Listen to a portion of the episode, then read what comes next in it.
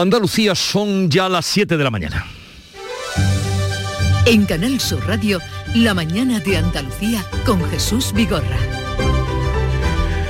Buenos días queridos oyentes, es jueves 9 de diciembre. Para muchos la semana laboral comienza hoy y acabará mañana.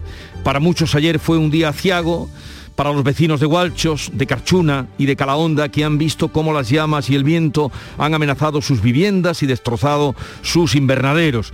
Los 80 bomberos que trabajan sobre el terreno en Hualchos han conseguido estabilizar las llamas. Anoche volvían las 50 familias desalojadas a sus casas. Nos lo contaba la pasada noche, ya a la medianoche, Pablo García, delegado del Gobierno en Granada. Se ha autorizado el regreso de los desalojados al incendio. Seguimos teniendo más de 80 efectivos que siguen trabajando en este labor de inspección, que está siendo bastante complicado porque el viento ha hecho que no puedan los, medios aéreos eh, trabajar, pero ahí hay más de 70 personas ahora mismo trabajando para que no afecte a zonas, sobre todo zonas habitadas. Y no muy lejos de allí, en Carchuna, en Calahonda, el viento ha hecho estragos, doble desastre, porque agricultores se han visto sin cultivos, se han visto sin invernaderos. Oigan este testimonio conmovedor de, no lamentándose ya de lo que había perdido él, sino de lo que estaba viendo. Sí, una tarde terrorífica. Uno en un invernadero, otro en otro. Como esta tarde, pocos días enteros he visto.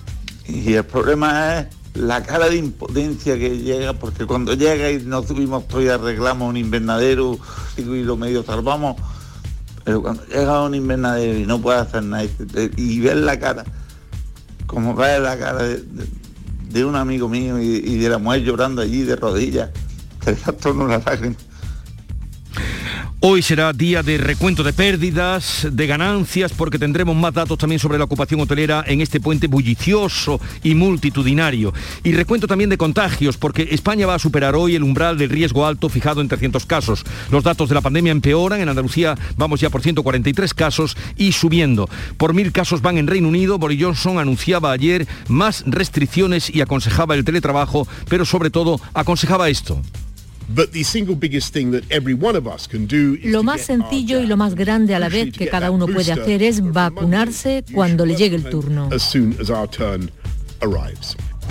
Los medios británicos apuntan que el anuncio de ayer fue una cortina de humo para ocultar el monumental escándalo destapado. Se ha filtrado el vídeo de una fiesta de su gobierno el año pasado en pleno confinamiento.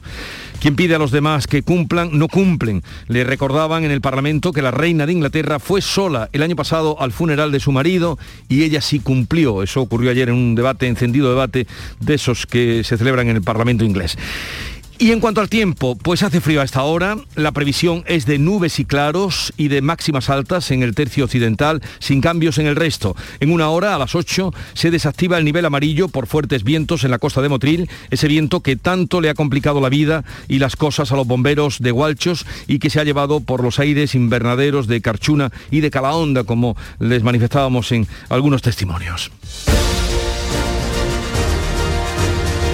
Pero vamos a ver cómo amanece este día en cada una de las provincias. Eh, por Cádiz, ¿cómo viene el día? Salud, Botaro. Con 12 grados a esta hora es lo que vemos en los termómetros. Llegaremos a los 16 y el cielo despejado. En campo de Gibraltar, Fermín Soto. Bueno, pues cielo es prácticamente despejado con intervalos de nubes, 10 grados de temperatura, máxima prevista para hoy de 17. ¿Cómo amanece Jerez, Pablo Cosano? Pues con la misma previsión de máxima, 17 grados. Ahora mismo el termómetro 9 y el cielo despejado. Y por Huelva, ¿cómo viene el día, Sonia Vela? En el cielo, máxima para hoy de 20. En Córdoba, José Antonio Luque.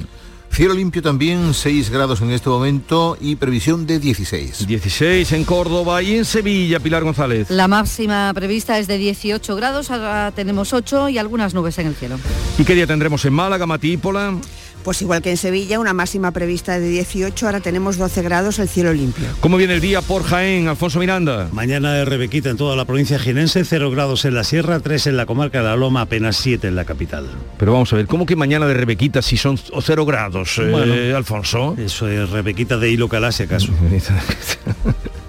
Gran ocupación, ¿no? Eh, Extraordinaria. Jaén está de moda. Hoy ya te digo. Hasta luego. Hasta luego.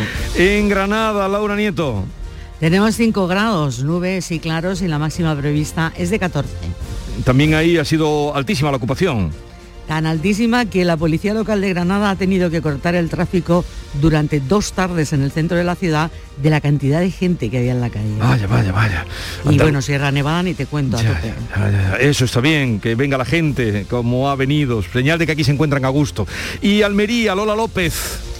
Pues tenemos 13 grados a, esta hora, algunas nubes altas en el cielo. Hoy la máxima será de 19.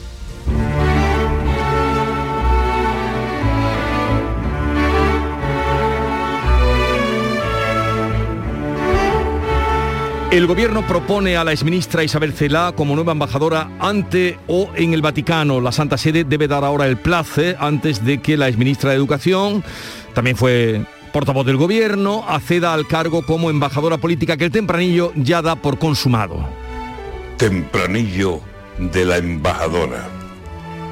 Si Dios no pone su mano milagrosa en buena hora, ella será embajadora de España en el Vaticano. Allá irá Isabel Celá después de su ministerio. Entre los muchos misterios de Dios, este es especial. Porque si sigue Isabel cercenando el español, Roma acabará en Babel y hará mudo al mismo Dios. Si acaba de embajadora en el mismo Vaticano, pobrecitos los cristianos que hablen la lengua española, que ya lo saben ustedes, que si se vieron aquí, con Selah, la Santa Sede. Siete, seis minutos, Antonio García Barbeito, que luego volverá con los romances perversos al filo de las 10 de la mañana.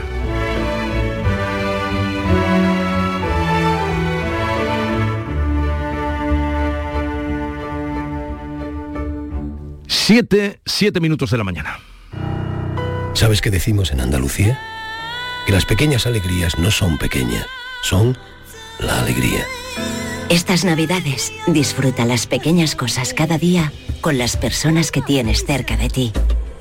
Y cualquier día del año, ven Andalucía. Y también te lo digo yo, Antonio Banderas. Estas navidades, date una alegría. Ven Andalucía. Junta de Andalucía. Aquadeus, ahora más cerca de ti, procedente del manantial Sierra Nevada, un agua excepcional en sabor, de mineralización débil que nace en tu región. Aquadeus Sierra Nevada es ideal para hidratar a toda la familia y no olvides tirar tu botella al contenedor amarillo. Aquadeus, fuente de vida, ahora también en Andalucía. Estamos hartos de no celebrar la Navidad. Es que no vino nadie. Si no había ni regalos. Pero Queremos volver a jugar. ¡Esos! Porque todos queremos volver a jugar. ¡Vuelve la Navidad! ¡Vuelve a tiendas MGI! Todo lo que hacemos nos define. Cada acto habla de quiénes somos, de lo que nos importa. Ahora tenemos la oportunidad de decir tanto con tan poco. La oportunidad de mostrar lo mejor de nosotros. Por nuestro futuro. Por tu futuro. Llena tu mesa de Andalucía. Junta de Andalucía. La mañana de Andalucía con Jesús Vigorra. Noticias. Vamos a contarles la actualidad de este día que pasa por eh, saber que ya está estabilizado el incendio que comenzaba en la tarde de ayer en Hualchos, en Granada. Hay ahora mismo 80 bomberos forestales intentando controlar las llamas.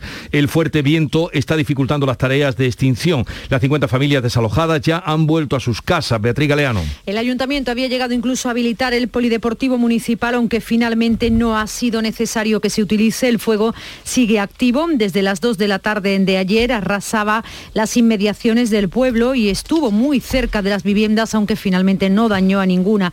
Sí que ha quemado algunos invernaderos. El viento no se lo ha puesto fácil a los 80 bomberos forestales llegados desde toda Andalucía.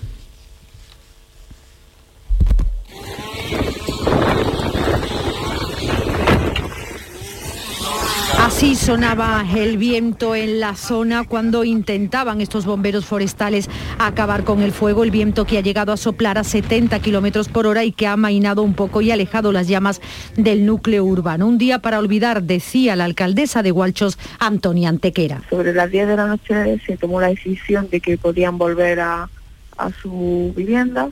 Había mejorado un poco el viento y y se iba a quedar un retén de bomberos para, para refrescar esa zona y han vuelto a su vivienda. Bueno, ha sido un día complicado, un día largo y han pasado muy, muy mal momento. Mañana ya veremos cuáles son exactamente los daños. Se investigan las causas, lo está haciendo la Guardia Civil, aunque vecinos de la zona apuntan que se ha podido originar en una línea de alta tensión. Y también el viento, el viento ha sido el causante de enormes destrozos en más de 40 invernaderos de la costa tropical de Granada. Muchos de ellos han volado literalmente delante de los propios ojos de sus propietarios que no podían hacer nada. Javier Moreno. Veniros para acá, echadme una mano los que podáis, me ha acertado todos los puntos, se lo va a llevar ya. Se lo va a llevar, el mío se lo lleva.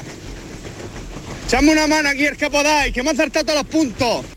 Este agricultor pedía ayuda a través de su grupo de WhatsApp, un grupo que comparte con otros compañeros, pero a pesar de que se movilizaron de inmediato, no pudieron hacer nada, ni en este caso, ni en otra treintena. David Muñoz es otro agricultor, agricultor que lo relataba así. Ahora mismo estamos en plena producción, o sea, ahora mismo estamos sacando el dinero para pagar y para comer durante todo el año, para seguir arreglando invernaderos, para sembrar el otro año, para pagar plástico, pues, para pagar bonos, mm, para comer, para pagar hipotecas. Hoy será día para hacer balance vamos a conocer con más detalle el alcance de estos destrozos.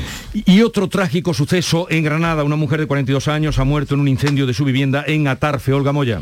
Quedó atrapada por el fuego y ha fallecido por inhalación de humo. Su marido, un hombre de 43 años, ha tenido que ser evacuado a un centro sanitario, pero está fuera de peligro. En la casa de dos plantas había también dos niñas que tuvieron que ser atendidas por una crisis de ansiedad. El origen del siniestro podría estar en un brasero. El temporal Barra, que ese su nombre remite desde hoy de forma progresiva, pero aún mantiene a 13 comunidades del norte y el este del país en aviso naranja o amarillo por nieve, aludes, lluvia de cielo, viento u oleaje. Andalucía solo tenía activo un aviso amarillo por fenómenos costeros en el litoral de Motril hasta las 7 de esta mañana. En el norte va a subir la cota de nieve.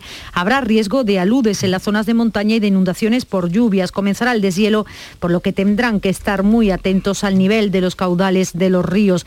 Mientras un centenar de vías principales y secundarias del norte del país siguen con complicaciones a esta hora por la borrasca, aunque la operación de regreso del puente no ha sido tan complicada como se esperaba. De hecho, el 80 de los viajeros por carretera adelantaron un día el regreso del puente.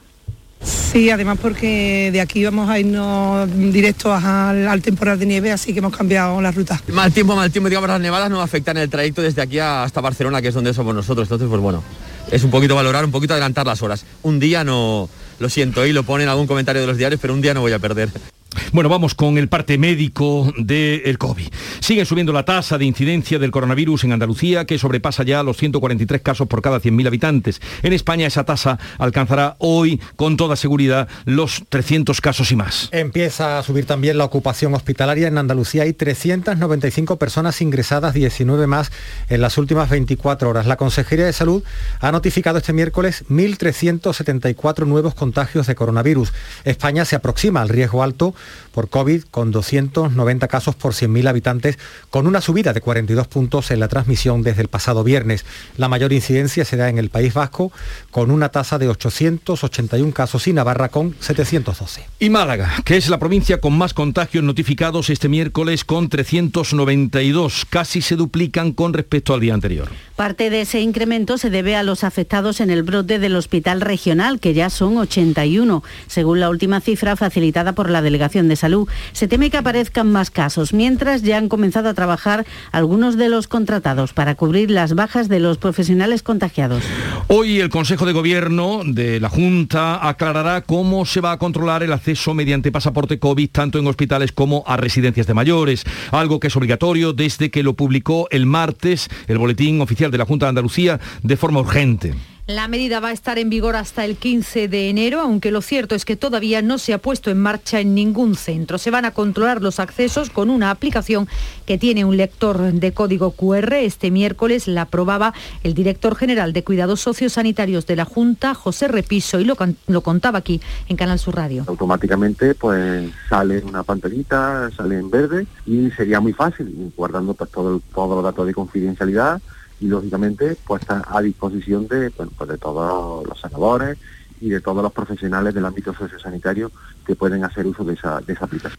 Si no se tiene la vacunación completa, se exigirá PCR o test de antígenos o bien demostrar con prueba diagnóstica que se ha sufrido la enfermedad en los últimos seis meses. La vacunación para niños comenzará la semana que viene, el día 15. En Andalucía hay 625.000 niños entre 5 y 12 años. Lo han autorizado la Agencia Europea del Medicamento y la Comisión Andaluza de Salud Pública. Las dosis, que serán un tercio de las que se ponen a los adultos, se van a repartir a partir del día 14 de este mes para empezar de inmediato a ponerlas. Se esperan 260.000 dosis antes de las vacaciones escolares. La segunda se pondrá ocho semanas después de la primera.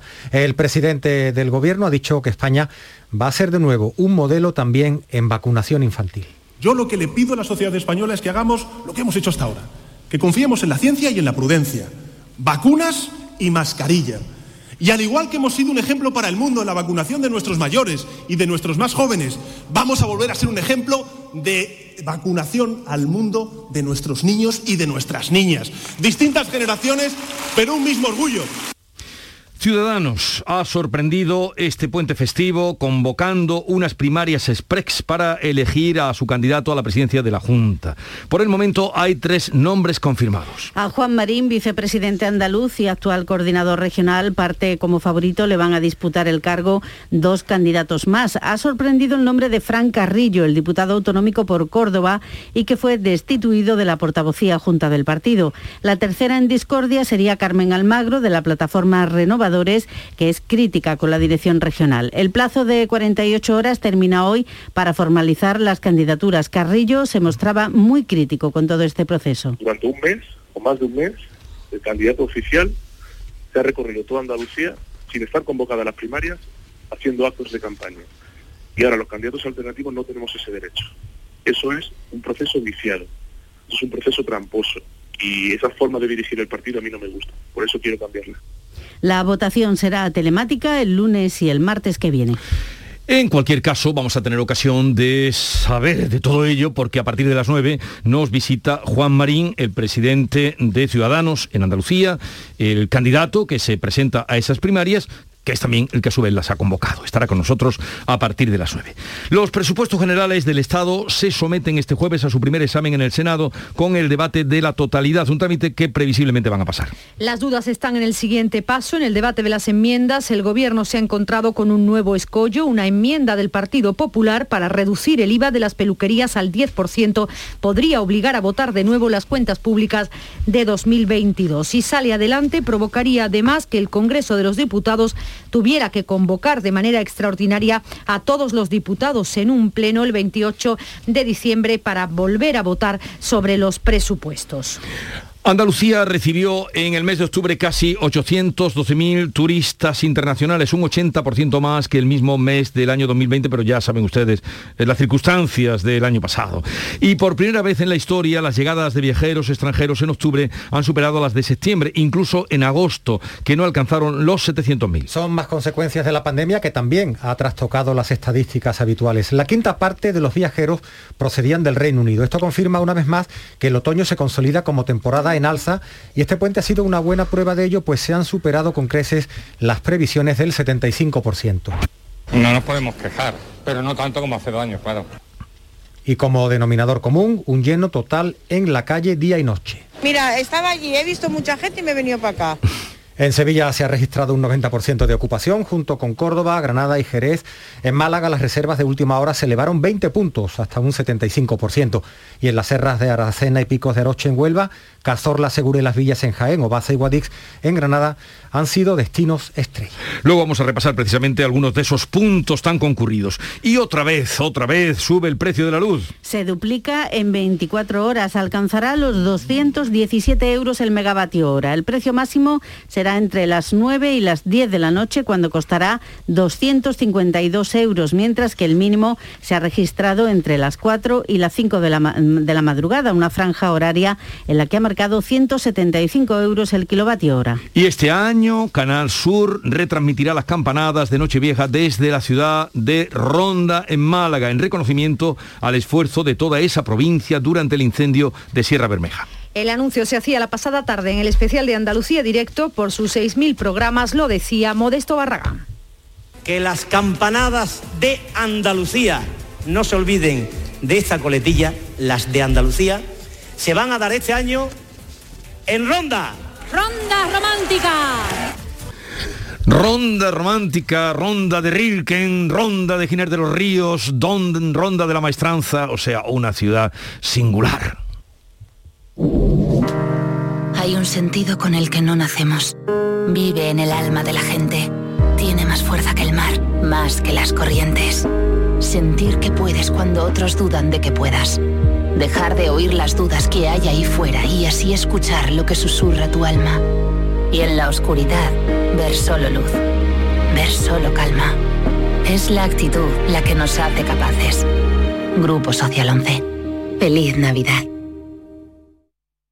Vamos a celebrar una gran fiesta de cumpleaños. Y estás invitado. Vendrán los mejores artistas andaluces. Todos los que han nacido en Canal Fiesta y hoy son figuras internacionales. Será muy pronto. Y tú podrás vivirlo en directo. No pierdas nuestra sintonía porque falta muy poco para que te digamos cómo. Canal Fiesta cumple 20 años y lo vamos a celebrar a lo grande. No te lo vayas a perder.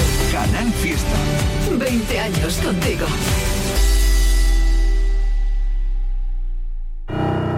¿Sabes qué decimos en Andalucía? Que las pequeñas alegrías no son pequeñas, son la alegría. Estas navidades disfruta las pequeñas cosas cada día con las personas que tienes cerca de ti. Y cualquier día del año, ven Andalucía. Y también te lo digo yo, Antonio Banderas. Estas navidades, date una alegría. Ven Andalucía. Junta de Andalucía.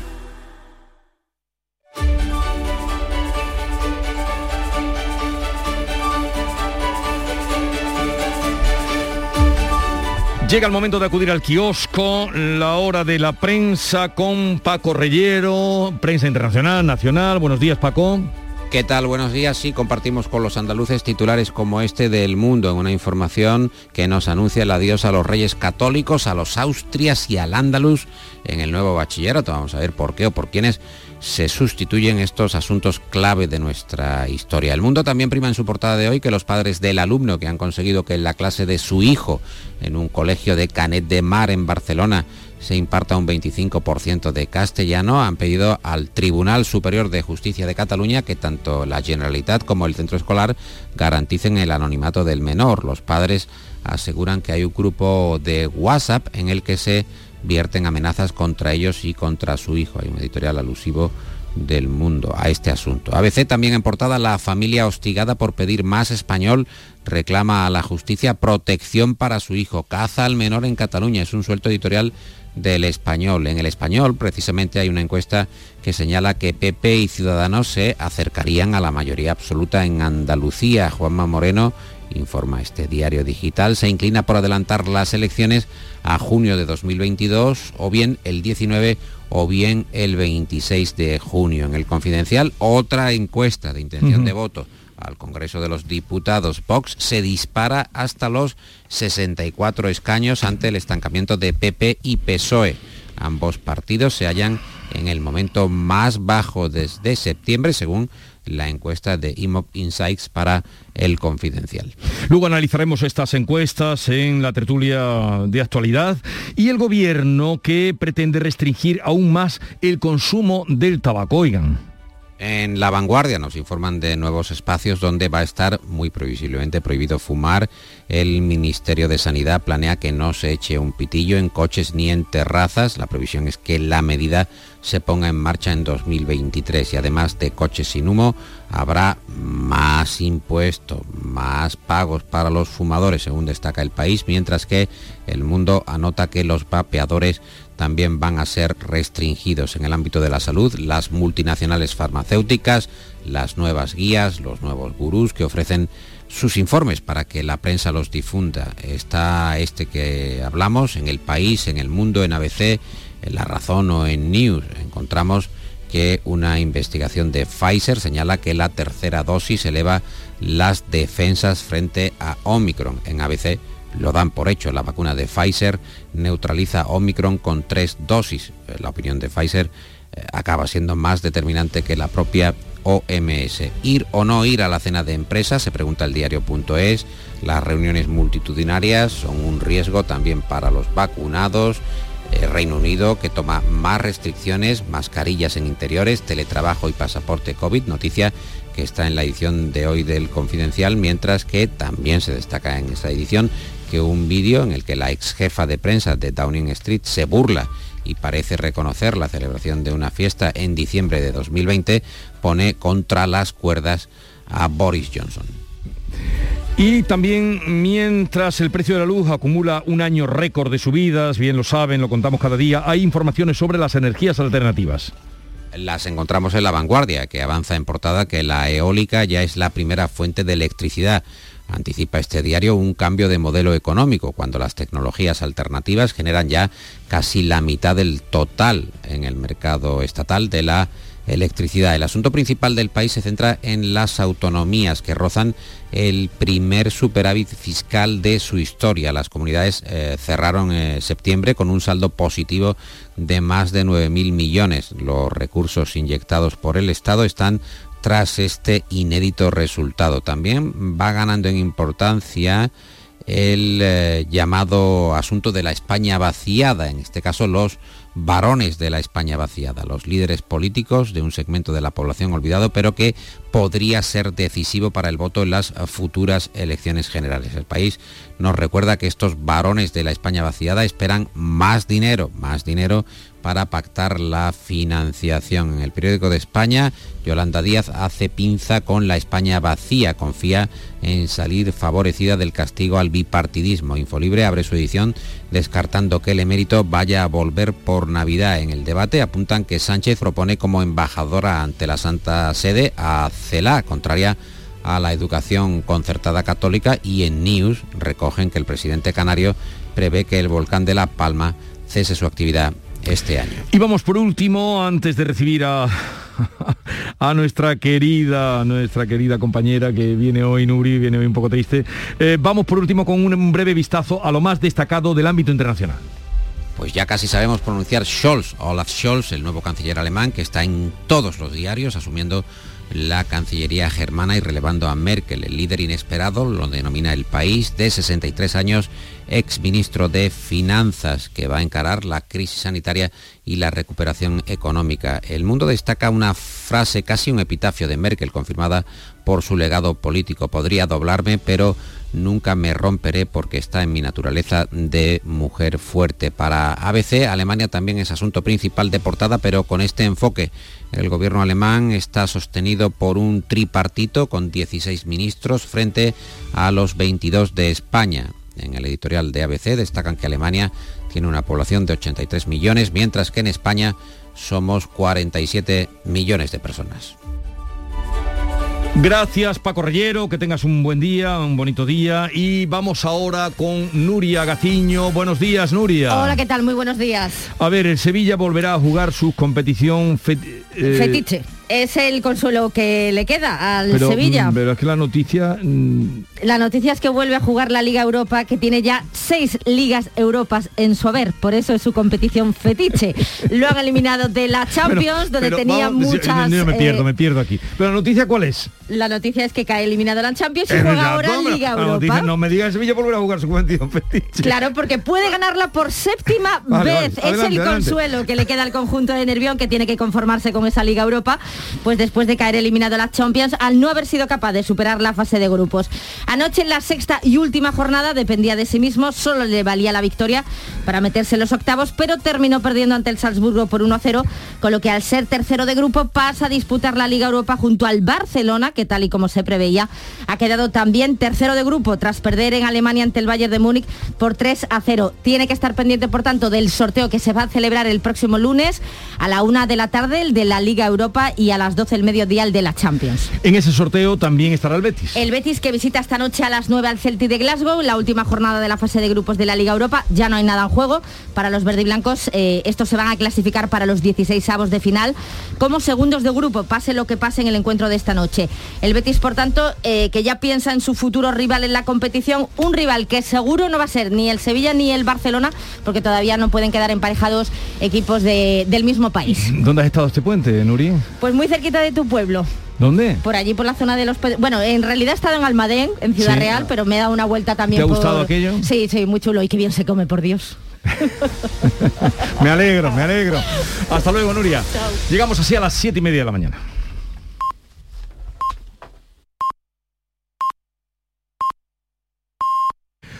Andalucía son las siete y media de la mañana. En Canal Sur Radio, La mañana de Andalucía con Jesús Vigorra. Y a esta hora les ponemos al cabo de la información de la actualidad de este día con Javier Moreno. Estabilizado el incendio forestal de Gualchos, las 50 familias desalojadas han podido dormir en sus casas. Las llamas se han alejado del núcleo urbano, no han dañado viviendas, pero sí invernaderos. 80 bomberos combaten el fuego sobre el terreno.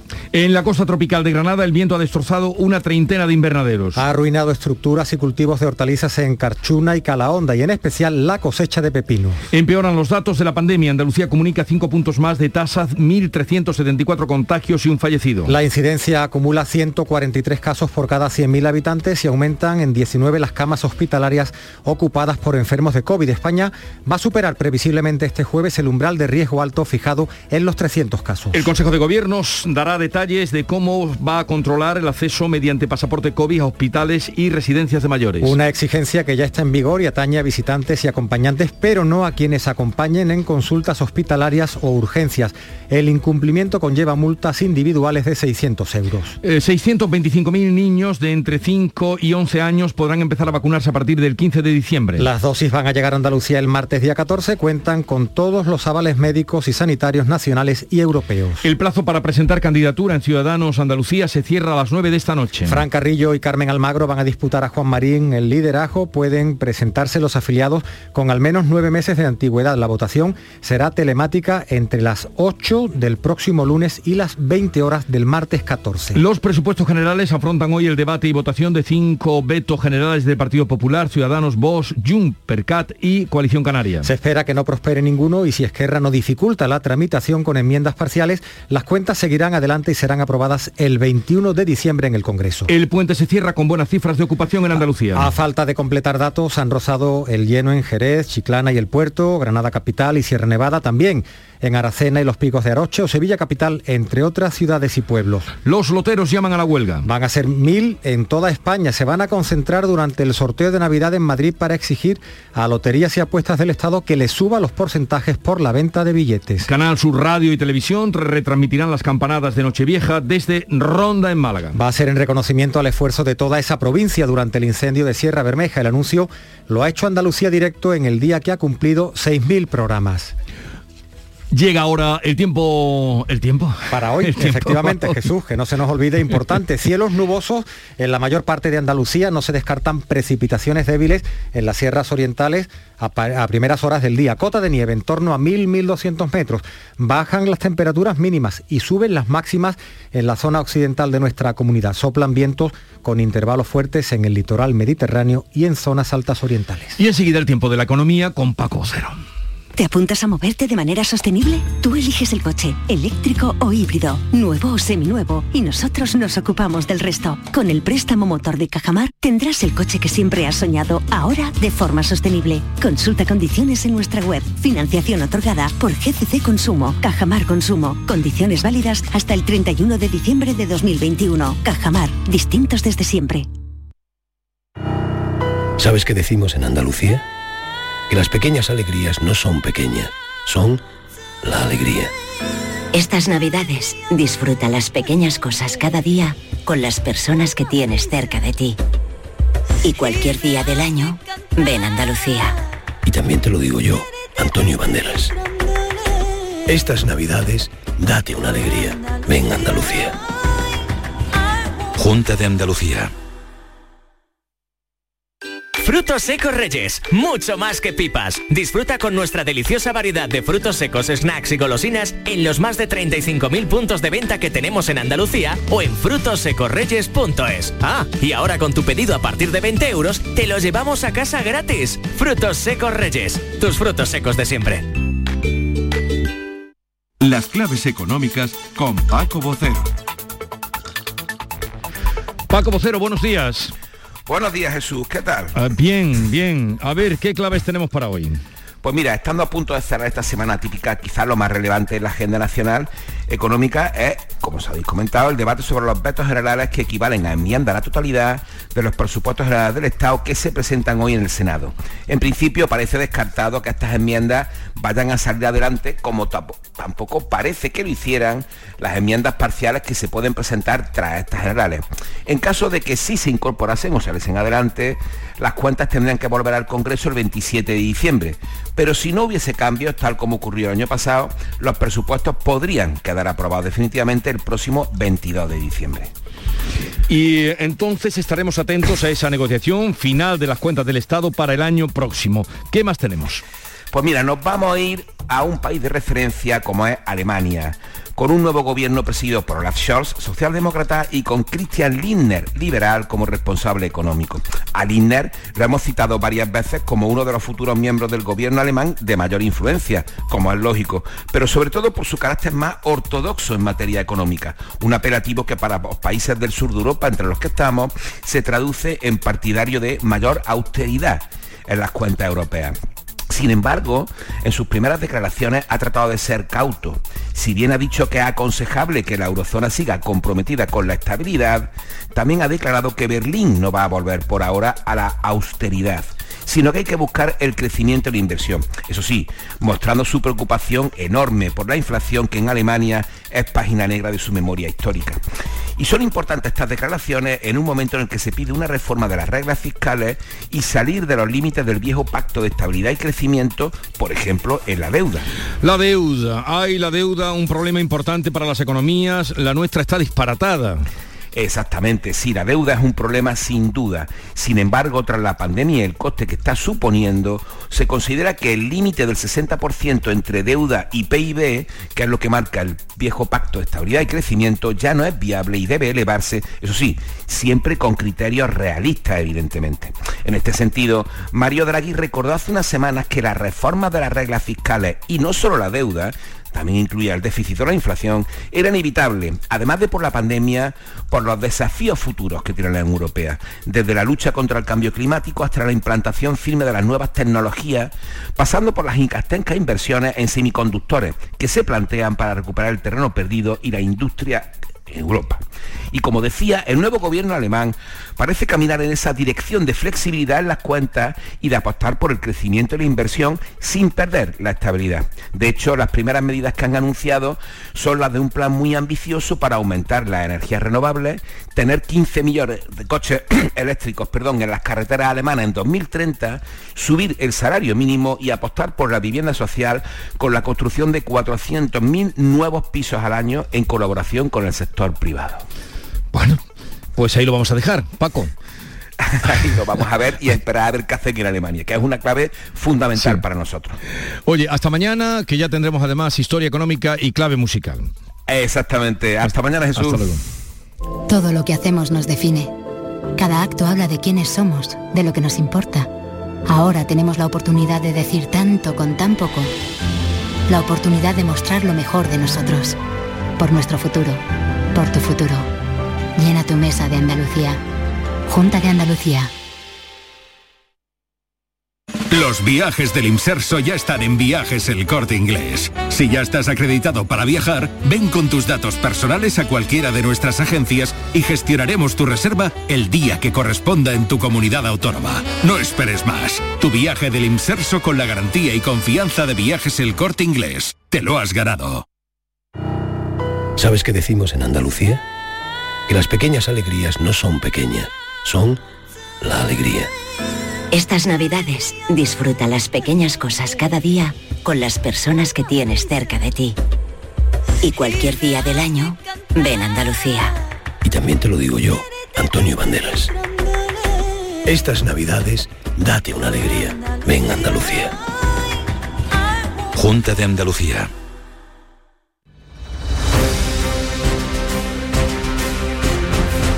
Vamos con otras noticias que completan el panorama informativo de hoy. La Policía Nacional ha detenido a siete personas acusadas de estafar por el método Bissing, engañando a través de llamadas de teléfono o mensajes de voz para robar información sensible. Entre los afectados hay residentes en Jaén, pero ¿qué pasa? ¿Qué espabilados en Jaén, Alfonso Miranda? Los responsables de esta nueva especialidad criminal asociada a las nuevas tecnologías efectuaban llamadas indiscriminadas a particulares haciéndose pasar por compañías de telefonía de reconocido prestigio ofreciendo mejorar servicios contratados o incluso la adquisición de un teléfono móvil a un precio tremendamente inferior a su valor real de mercado. Todo ello con la única intención de que finalmente el perjudicado, seducido por la oferta planteada, facilitara sus datos personales y bancarios y de esta forma se consumaba la estafa. Siete personas han sido detenidas, todas de origen peruano. Y del hecho ya quedan ustedes advertidos, como nos contaba Alfonso Miranda. Nadie da aquello que se decía de duros a cuatro pesetas. Tengan eso muy presente. La Guardia Civil en Huelva ha detenido a cuatro personas en un pesquero en Punta Umbría con una tonelada y media de hachís. Sonia Vela. En las bodegas del barco han encontrado los agentes los fardos con la droga. El resultado de la operación, esa tonelada y media de hachís localizada y los cuatro tripulantes de la embarcación arrestados. En este pasado puente festivo, Jesús, la vigilancia policial en la costa onubense se ha saldado con varias aprehensiones importantes de hachís. En total, unas cuatro toneladas interceptadas por la Guardia Civil. En la base naval de Gibraltar hay atracado un nuevo submarino nuclear británico y ya están los ecologistas eh, dando cuenta y eh, protestando ante este atraco ahí en el barco, del barco. Fermín Soto. Efectivamente Jesús y por eso recuerdan que no es la primera vez que este sumergible lleva, llega al Peñón, donde ya estuvo entre junio y julio de este año para ser reparado. Una vez más, los ecologistas vuelven a insistir en que este tipo de eh, submarinos no deberían de atracar en el Peñón ya que son, según denuncian, bombas flotantes. Además recuerdan que no existe ningún plan de emergencia nuclear en la comarca ante una hipotética incidencia por la presencia de este tipo de embarcaciones en aguas de la bahía de Algeciras. Bueno, atraque y atraco, desde luego, del barco. Eh, Granada ha acogido con indignación que se haya suspendido durante la Navidad un enlace de tren AVE que hacía el trayecto Granada-Madrid en fin de semana. Laura Nieto. El tren AVE de refuerzo entre Madrid y Granada con llegada los viernes y vuelta los domingos, que funciona desde finales de noviembre para fomentar el turismo de fin de semana, no lo hará ni en Nochebuena ni en Nochevieja. El alcalde de Granada, Francisco Cuenca, exige una rectificación y asegura que no permitirá desprecios, vengan de quien vengan. Estoy terriblemente enfadado como están todos los granadinos, indignados esta ciudad está consiguiendo eh, generar empleo, estamos consiguiendo que vengan empresas aquí para generar puestos de trabajo en base a la tecnología, hemos recuperado la dinámica cultural de la ciudad y me parece un insulto, me parece indignante el que nos recorten, no solo en frecuencia en trenes, sino que además tengamos muy malas conexiones. Conseguimos todo, pero no conseguimos que llegue el tren o el AVE. El Centro de Transfusión Sanguínea en Sevilla hace un llamamiento a la donación por la escasez de reservas y ante las fechas que se avecinan, las fechas, las fiestas de Navidad. Pilar González. Piden donaciones porque la actividad en los hospitales es grande, con intervenciones y tratamientos que requieren sangre y porque en Navidad parece que la gente se olvida de donar. Así que ahora, antes de que la situación se agrave, el director del Centro de Transfusión, Rafael Lebrero, espera que aumenten las donaciones. Las reservas están, están bajitas, están bajitas y la verdad es que, que estamos preocupados porque las fechas son complicadas y las reservas tal como están ahora se corre riesgo de que pueda faltar.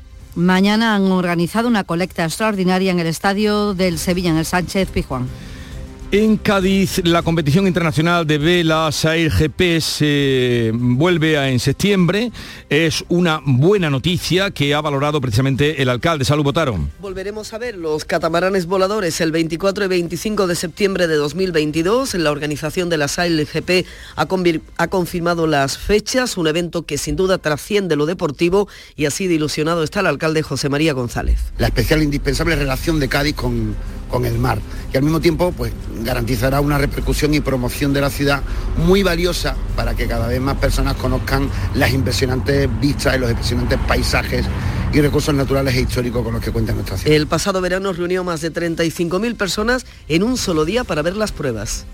El Ayuntamiento de Córdoba firma un convenio para poner en marcha el proyecto Córdoba Ciudad de las Ideas para revalorizar con actividades culturales el casco histórico. José Antonio Luque.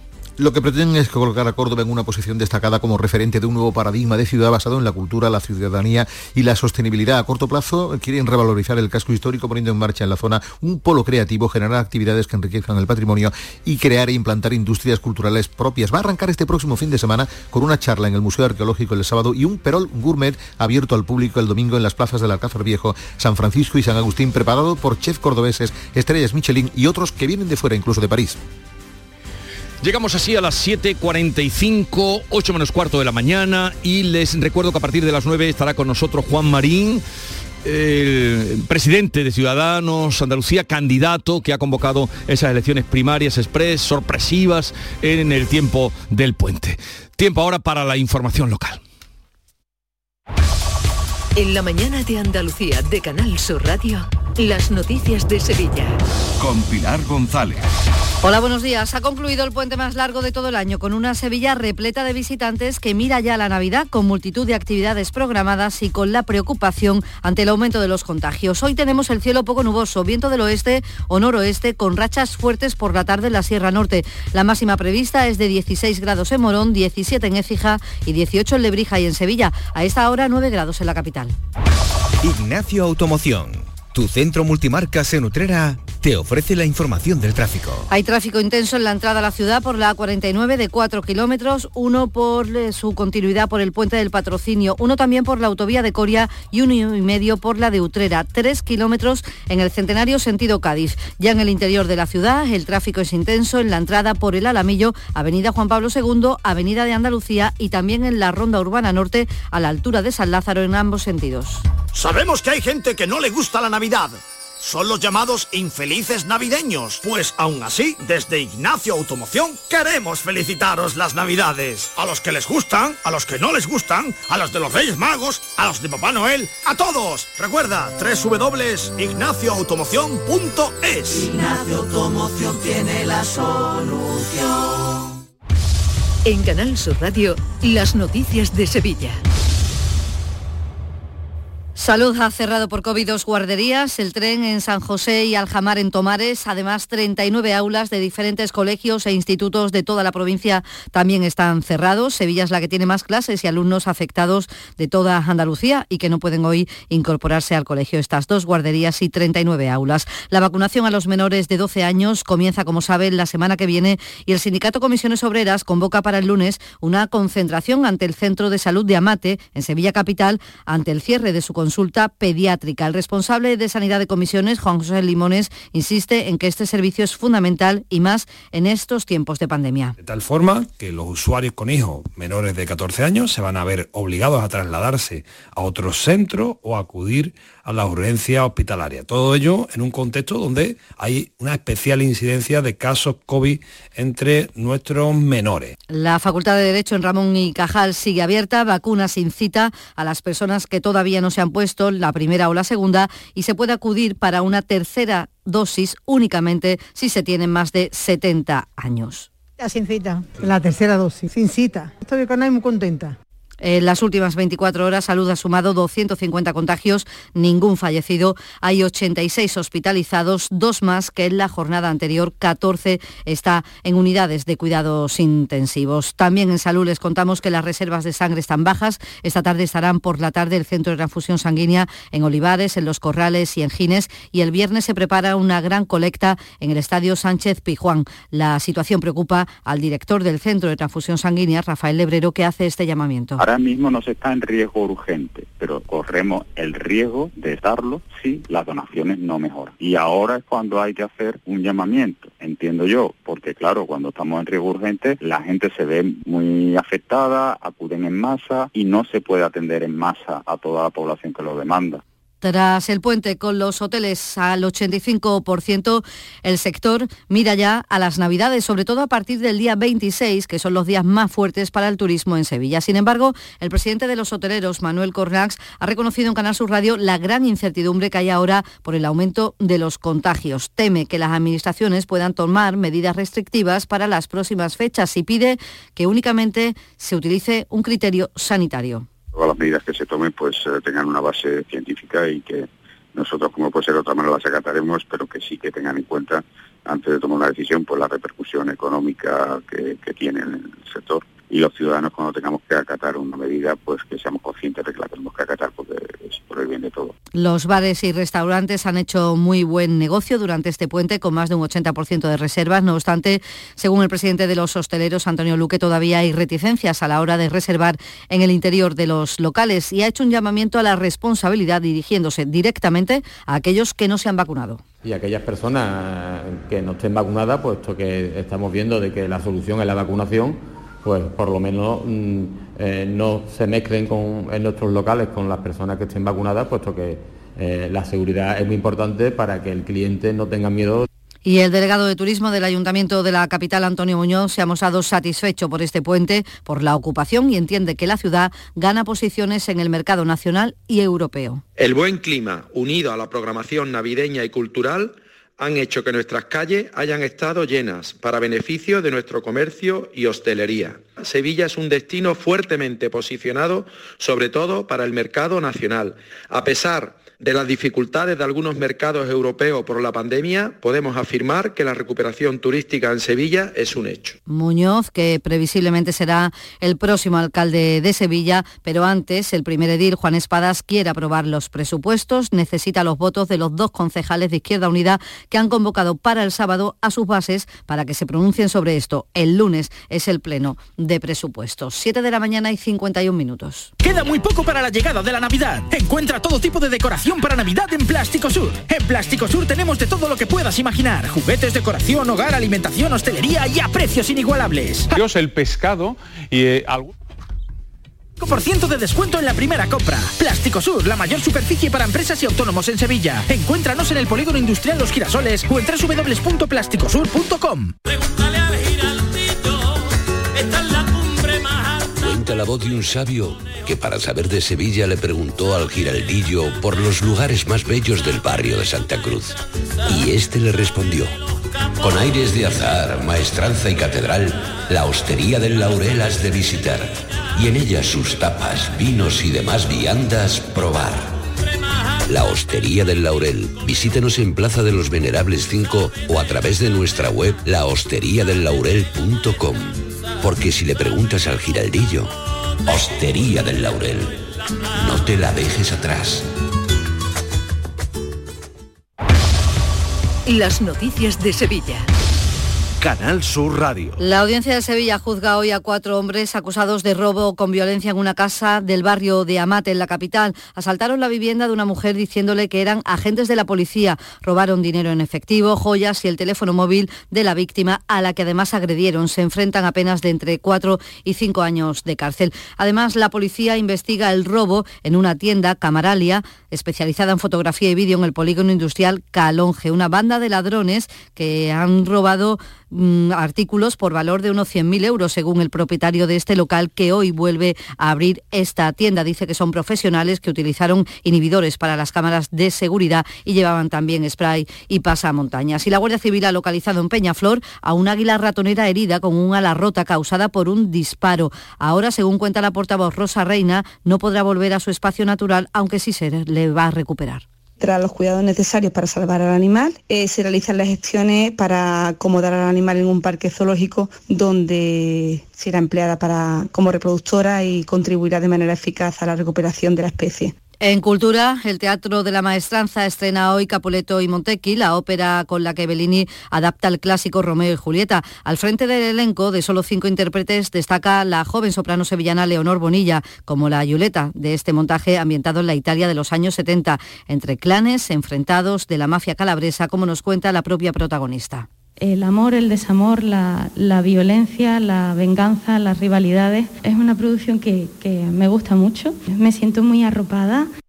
Y Canal Sur Televisión estrena hoy la serie Curro Romero El Faraón, que repasa la vida y la obra del torero de Camas, una serie de cinco capítulos. Hoy se estrenan dos a las diez y media. Está apoyada por Canal Sur, algo que satisface al director general Juan de Mellado. Se va a estrenar en horario de prime time los dos primeros capítulos, por lo cual invito a toda la sociedad andaluza que se una para ver este maravilloso trabajo de serie, porque también apoyar, como hacemos desde Canal Sur, a la fiesta, a la tauromaquia y a un mito como Curro Romero. Y en la agenda del día, esta mañana se presenta el espectáculo Navidad en Familia, un cuento de Navidad de la saga flamenca Farruco y Fernández en el Instituto Andaluz del Flamenco. Y a la una de la tarde, el presidente de la Junta, Juanma Moreno, preside el acto de rotulación de la sede del Instituto Manuel Clavero Arevalo en la Facultad de Derecho y Ciencias del Trabajo. Y hoy la Roda de Andalucía homenajea a Silvio por el 20 aniversario de su muerte. Habrá un debate y un concierto en su pueblo natal, en la Roda de Andalucía. Con esta tercera edición se consolida esta iniciativa que pretende convocar a todos los amantes de la música y por supuesto amantes que echan de menos a Silvio. A esta hora tenemos 5 grados en Cazalla, 7 en Brenes, 7 en Aznalcóllar, 9 grados en Sevilla.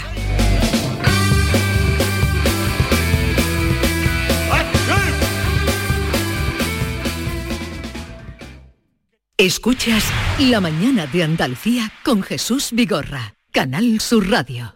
Aquadeus, el agua mineral natural de Sierra Nevada, patrocinador de la Federación Andaluza de Triatlón, les ofrece la información deportiva.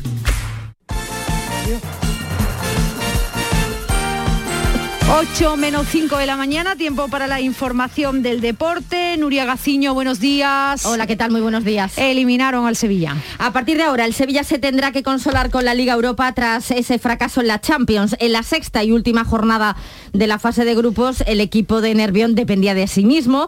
Solo le valía ganar al Salzburgo y terminó perdiendo por la mínima en un partido bastante pobre por parte de ambos equipos. Hizo mucho daño el gol eh, de los austriacos en el minuto 50, pero aún más la expulsión de Joan Jordán por doble amarilla. Con tres empates, dos derrotas y solo una victoria, está claro que el Sevilla no ha estado a la altura de lo esperado, como bien apunta el director deportivo Monchi. Sí, una noche eh, difícil, una noche que eh, tenemos que digerir poco a poco, eh, porque nos hemos encontrado con un resultado no esperado, había mucha ilusión puesta en esta fase de grupo y desgraciadamente no hemos cumplido las expectativas y hay que asumirlo con, con entereza, reconociendo los errores y, y mirando hacia adelante. ¿no?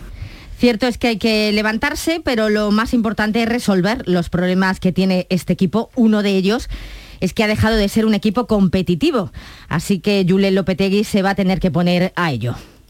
Algo que, que, estamos fuera merecidamente, evidentemente. Aquí los merecimientos, claro que están en forma de triunfos y de, y de puntos. Es cierto que hemos tenido una fase de grupo muy accidentada por muchos motivos que no vamos a enumerar ahora, pero por supuesto si nos hemos quedado fuera es porque no nos hemos ganado el derecho a seguir en la Champions League. Eso es evidentemente y, y el responsable está delante siempre, es el entrenador, evidentemente. Pero a partir de ahí, insisto, tenemos tres competiciones por delante, la Liga, eh, la Copa y, y ahora pues eh, nos toca eh, otra vez disputar la, Europa League y la, cuando toque la afrontaremos con, con la máxima ilusión, ambición como, como lo hemos hecho siempre. Nuria, pero no fue el Sevilla, ¿no? El único equipo eliminado de la Liga de Campeones. ¿no? En esa Liga Europa a la que hacía referencia Julen Lopetegui, en los 16 avos de final estará el Sevilla y también el Barcelona. Histórica y dolorosa eliminación la del conjunto catalán que por primera vez no se mete en los octavos de la Champions. Dependía de sí mismo anoche, solo tenía que ganar al Bayern de Múnich, pero tal y como están los azulgranas de mal, pues parecía poco más que un milagro. Derrota por 3 a 0 y los de Xavi tendrán que consolarse al igual que el Sevilla con la Liga Europa. Debe ser un punto de inflexión. Y le he dicho lo mismo a los jugadores. Hoy tiene que empezar una etapa nueva para el barcelonismo, eh, revelarnos ante esta situación, eh, no conformarnos evidentemente porque el Barcelona no, no merece estar donde, donde, estamos actualmente, decirle al barcelonista que, que, trabajaremos duro porque además siento este club, amo este club y trabajaremos al máximo, nos dejaremos la piel para volver a recuperar al Barça y, donde, y ponerlo donde se merece, que no es, no es estando en la, en la Europa League, pero hay que afrontarla, es una realidad dura, pero es, es la que hay, es la que hay, es la realidad, es la realidad y hay que afrontarla. Hay también que esperar al Villarreal para ver si sigue adelante la Champions o juega la Liga Europa. Lo sabremos esta tarde a las 7 cuando dispute su encuentro ante el Atalanta, un partido que no se pudo jugar anoche por culpa de la fuerte nevada caída en Bérgamo. El sorteo de la Champions será el lunes 13 de diciembre a las 12 del mediodía, el de la Liga Europa también el lunes, pero a la 1 de la tarde. En ese sorteo estará también el Betis, que visita esta noche a las 9 al Celtic de Glasgow en la última jornada de la fase de grupos de la Liga Europa. Ya no hay nada en juego porque pase lo que pase en este encuentro. El Betis quedará segundo de grupo y por tanto pasará a disputar los 16 avos de final. En esta ronda podrían tocarle rivales como el Sheriff, Borussia Dortmund, Leipzig, Oporto y Zenit. Lo que es seguro es que eh, su rival no será ni el Sevilla ni el Barcelona, puesto que de momento no pueden quedar emparejados equipos del mismo país. Pellegrini de momento prefiere pensar en el partido de esta noche. Sí, pero la verdad es que no estamos pendientes para nada, no tenemos preferencia por ninguno, ya veremos el lunes quién nos toca en el sorteo. Estamos más preocupados, como digo, para mantener esa dinámica ganadora y positiva y hacer un buen partido con buenos rendimientos individuales. Y terminado ese partido nos meteremos mentalmente en la Real Sociedad, jugar con ellos aquí, ya después veremos qué equipo... Y en el Mundial Femenino de Balonmano que se está celebrando en nuestro país, la selección ha logrado meterse los cuartos de final al ganar a Japón por 28 a 26. Aquadeus, ahora más cerca de ti, procedente del manantial Sierra Nevada, un agua excepcional en sabor, de mineralización débil que nace en tu región. Aquadeus Sierra Nevada es ideal para hidratar a toda la familia y no olvides tirar tu botella al contenedor amarillo. Aquadeus, fuente de vida, ahora también en Andalucía.